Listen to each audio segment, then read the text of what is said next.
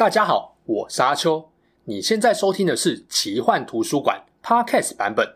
如果你想要观看有搭配精美图片与文字的影片，欢迎到 YouTube 上搜寻奇幻图书馆。诚挚邀请你订阅我们的频道哦。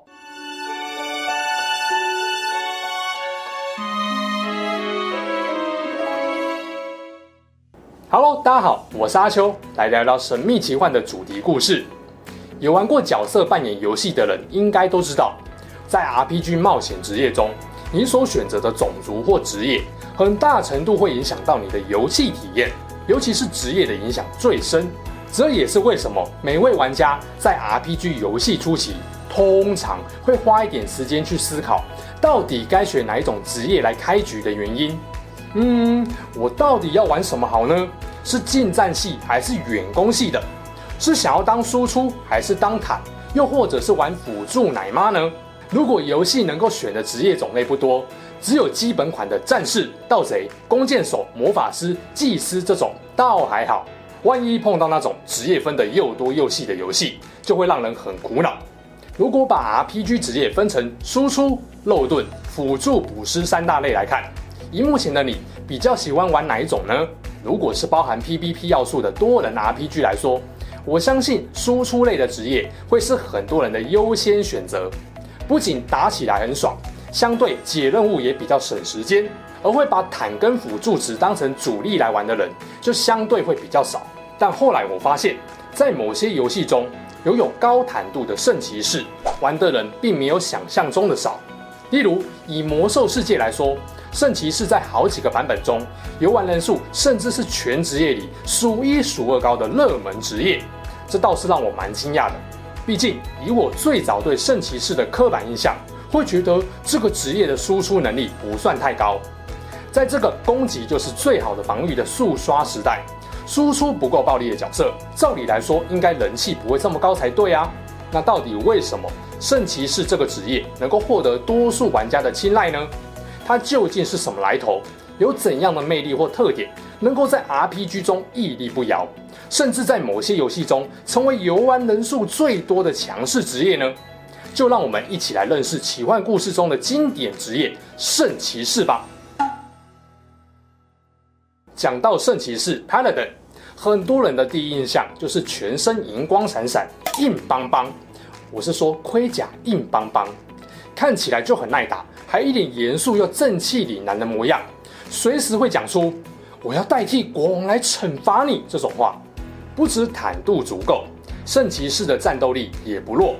除了大剑跟盾牌，更擅长使用锤子、权杖或连枷这类不轻易见血的武器。最重要的是，他们往往为人正直，拥有强烈的正义感。只要冒险旅途有他们的加入，往往让人心安。就是那种不管你倒下多少次，他们都会在背后把你撑起来的安全感。所以，我们也经常在故事中。看到圣骑士作为国王或教会高层最得力的贴身护卫，有一些职业不一定有 Paladin 这个职业，取而代之的是性质有点类似的 Guardian。两者最主要的差别在于，前者跟宗教信仰有很大的关系，后者比较没有宗教的意味，常作为政权或王国最强悍的守护者。虽然 RPG 里职业多半大同小异，顶多就是有没有再往下细分的区别。但我们对某种职业的印象，通常还是会有个主要来源。以圣骑士来说啊，相信有很多人对他的主要印象是来自魔兽争霸或魔兽世界，而有些人则是来自暗黑破坏神二的黑人圣骑士，也有的说不定是受到 RO 仙境传说圣殿十字军的影响等等。总之啊，圣骑士通常被玩家公认是坦度很高的全能型职业，因为他们又能打又能坦。某些情况下还能充当辅助跟补师，相当万金油，而这其实就是圣骑士高人气的一个主因。只是多人 RPG 为了兼顾游戏的平衡性，也不太可能让某一个职业过于强势，形成了一代版本一代神，富不过三代，强不过三版本的情况。身着重甲的圣骑士，既然防御面很优秀。那当然，在输出上就必定不及战士或攻守法师这类输出职业。虽然辅助跟治疗也是难不倒圣骑士，但也不太可能抢走祭司、僧侣的光彩。那这样会不会玩起来变成样样通，但样样都不精呢？这点你听到影片后半段应该也会获得解答。如果你问我喜不喜欢在 RPG 中玩圣骑士，嗯，我回想一下，发现自己好像最常玩魔法师跟弓箭手之类的。嘿，对，都是远程输出的为主。可能我就比较不喜欢那种要在前线跟怪对敲的感觉，看人家敲是很爽啦，我是说敲怪。但自己的话就喜欢安全一点的打法。那不知道大家最常选什么职业来进行冒险呢？不知道你会不会好奇，这个人气职业在历史上有没有原型？答案是有的。我们知道，RPG 里正义善良的圣骑士以及全能的特性都不会是空穴来风，否则就会让这个职业在故事里的演出充满尴尬的味道。既然我刚刚说圣骑士在历史上是有原型的。如果要真正了解它的真面目，当然就必须回顾历史发展。我知道很多人啊，听到历史就想睡觉。这边呢，我会用最精简扼要的方式，把圣骑士的职业源头讲给大家听。首先，大家要知道，圣骑士的职业起源来自于欧洲，它的英文 Paladin，有时候也翻译成圣武士。Paladin 最早是西罗马帝国的皇家侍卫。后来，这个词开始被用来指称法兰克帝国查理曼麾下的十二位勇士。这十二位勇士中最有名的那个叫做罗兰，也就是后来十一世纪《罗兰之歌》歌颂的主角。罗兰本人也因此被当成是代表基督教对抗异教徒的忠诚铁卫，是中古欧洲骑士精神的代表人物。关于罗兰的史诗故事，之后我会找一集来跟大家聊聊。除了指查理曼底下十二位勇士，Paladin 在后来也被延伸作为其他骑士英雄，例如亚瑟王的圆桌武士等等。这时期的圣骑士宗教信仰的背景又更强烈了，像是出现了寻找圣杯的主题，也可以说啊，亚瑟王传说进一步把圣骑士形象跟骑士精神与基督教紧密连结在一起。我听过有些人。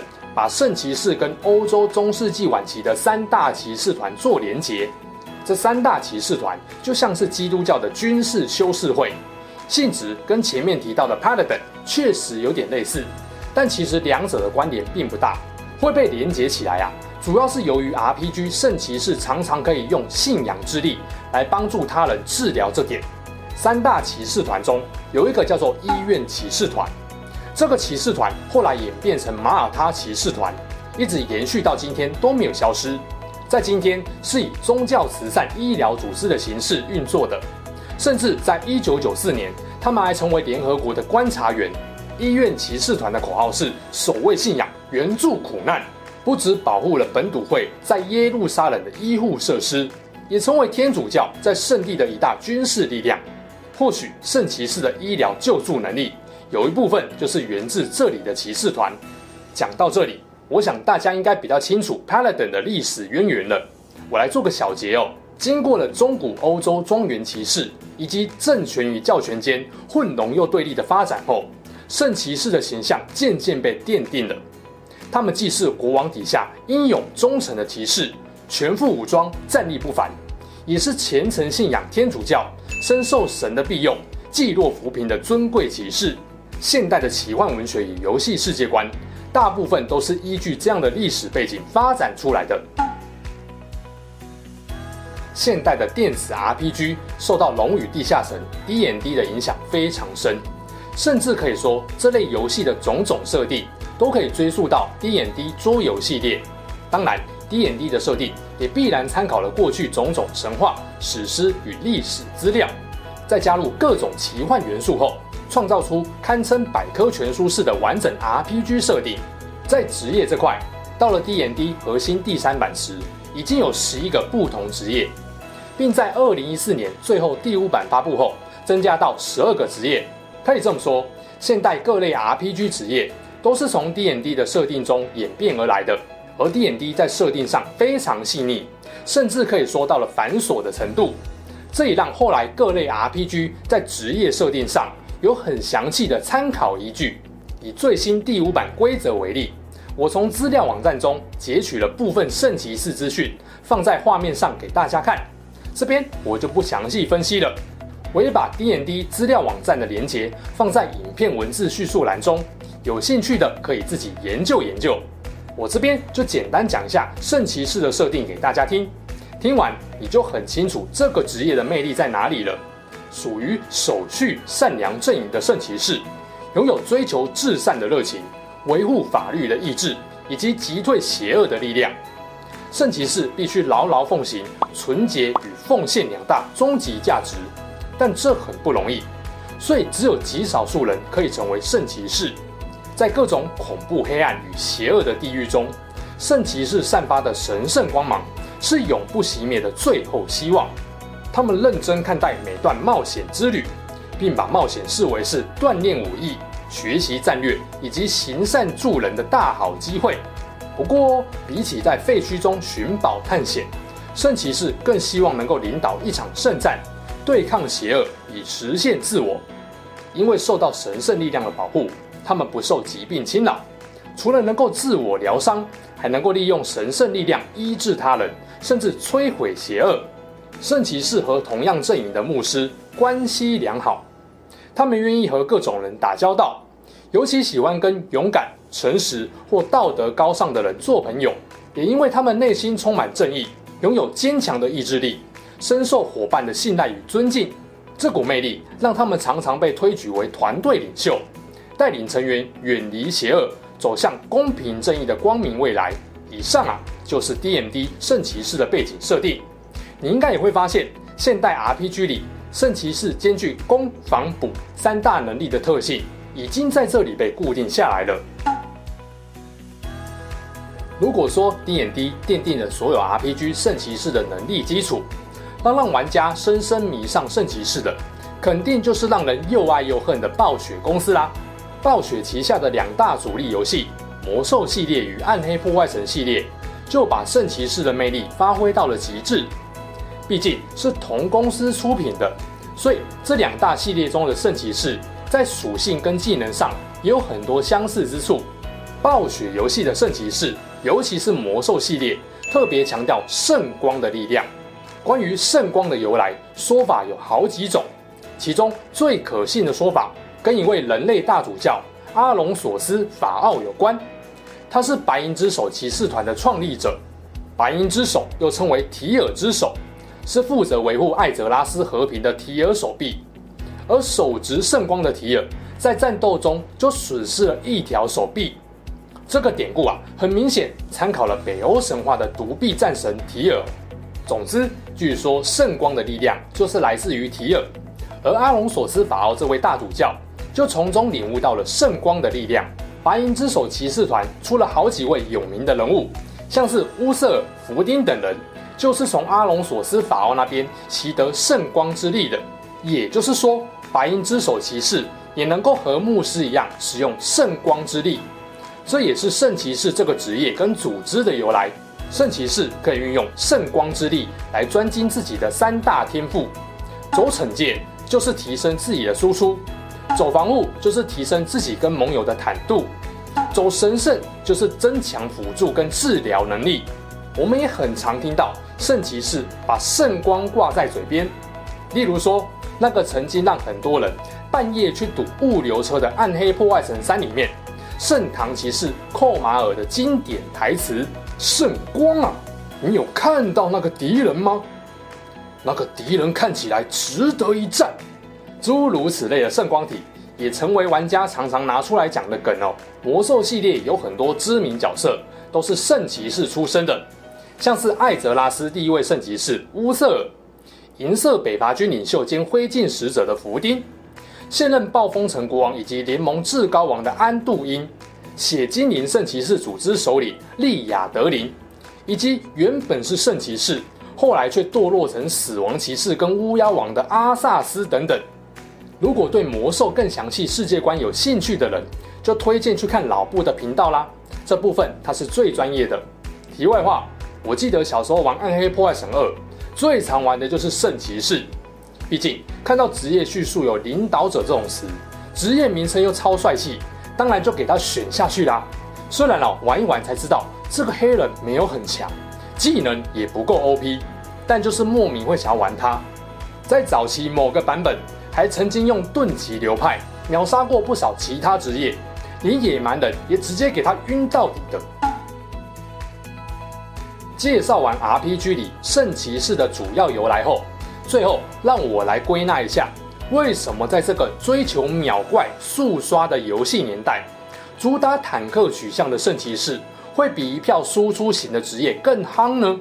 第一点，良好的游戏体验，不论输出、坦度还是辅助治疗，圣骑士都有中上级的水准，堪称全能型职业。这也让玩家不管在单机还是多人 RPG，都能有简单良好的游戏体验，不用刻意寻求能力互补的队友组队，一个人也能够轻轻松松解任务。第二，坦的重要性，单机 RPG 里可能还好，但因为多人游戏通常会强调不同职业的组合搭配，所以在某些怪物的强度上会刻意设定得很高，摆明就是不让你用输出职业单吃的。这时候有个能够吸仇恨、让皮薄队友安心输出的肉盾职业就很重要了。全身盔甲硬邦邦的圣骑士当然是最好选择，而且他还不是纯坦，输出跟辅助也都很有一套。就算认真想主攻某个领域，也都能够成为该领域的主要战力。但即使输出跟辅助没办法达到顶尖，光是超一流的坦度，就让他成为高难度副本的人气职业了。即使某一些游戏里圣骑士穷的只剩下坦度，我也总是很敬佩这些愿意牺牲输出能力，全力帮队友坦伤害的人。谢谢你，一拳。第三，守序善良的形象深植人心。圣骑士用正义、善良、虔诚信仰与救助他人的形象，赢得了绝大多数人的赞赏。同时，他也是最能体现欧洲中世纪。侠义与浪漫骑士情怀的职业，毕竟在现实社会里，我们很难扮演这种有过人特质的角色，所以在游戏里成为万众敬仰、全能又魅力十足的领袖型职业，自然就是很多人的首选。第四，不用多说，就是一个字：帅。有玩手游或 MMORPG 的人都知道，强度不尽然代表一切，毕竟现在很强。谁知道会不会下个版本就被官方给削弱？相较之下，这个职业中流砥柱的性格，以及霸气盔甲跟充满圣光之力的技能帅度，才是让人可以一直玩下去的终极动力啊！以上四点，大概就是身为主坦的圣骑士，为何人气能够赢过一票输出职业的原因。或许还有部分原因我没有补充到，或暂时没有想到的。也欢迎大家在下面留言补充，希望这支影片能让你对 RPG 里的圣骑士有更多的了解、感触与共鸣。最后，最后，现在全台湾都面临严重的疫情危机，我想说的是，如果我是圣骑士，我一定会用圣光之力打爆所有病毒跟防疫破口。愿圣光与我们同在。好啦。这期事件就说到这边。如果你喜欢我们分享的故事，记得订阅我们频道，也别忘了打开小铃铛。你的订阅、按赞与留言就是我创作的最大动力。之后还会跟大家分享更多悬疑怪奇的事件。我们下次见喽，拜拜。